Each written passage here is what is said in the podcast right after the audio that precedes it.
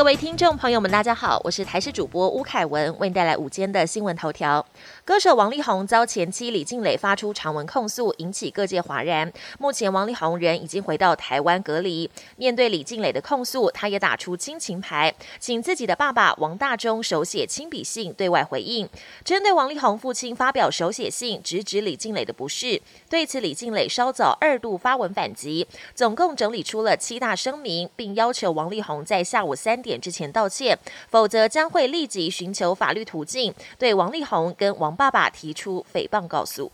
有研究显示，即便打过新冠疫苗，但在面对 Omicron 却毫无招架之力。但美国最新研究发现，完整接种两剂新冠疫苗却依旧染疫的突破性感染者，在痊愈后体内会产生超级免疫反应，不只对高传染性的 Delta 变种病毒株有十倍的抗体，未来在对抗层出不穷的变异株也可能非常有效。四大公投案结果出炉，国民党的四个都同意，被民进党的四个不同意完封。国民党主席朱立伦昨天晚间发表谈话，承认公投结果不理想，还要更加努力，并鞠躬致歉。另外，反来珠公投案领衔人国民党立委林维洲也宣布辞去党副秘书长的职务，并向党中央喊话，应该深切检讨公投策略。国际焦点，Omicron 变种迅速扩散，荷兰人的耶诞跟新年假期不得不在封城中度过。荷兰总理宣布，十九号起再次封城，酒吧、健身房和非必需品商店一律不开放营业。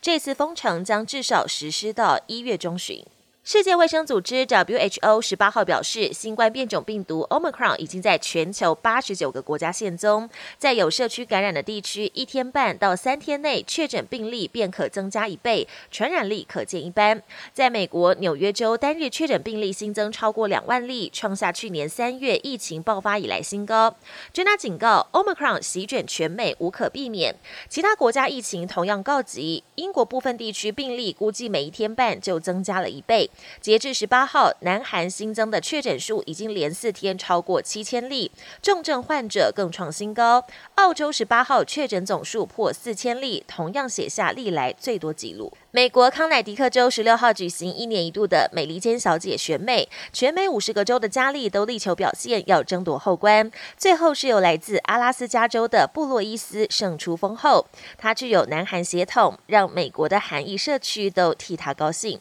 本节新闻由台视新闻制作，感谢您的收听。更多内容请锁定台视各节新闻与台视新闻 YouTube 频道。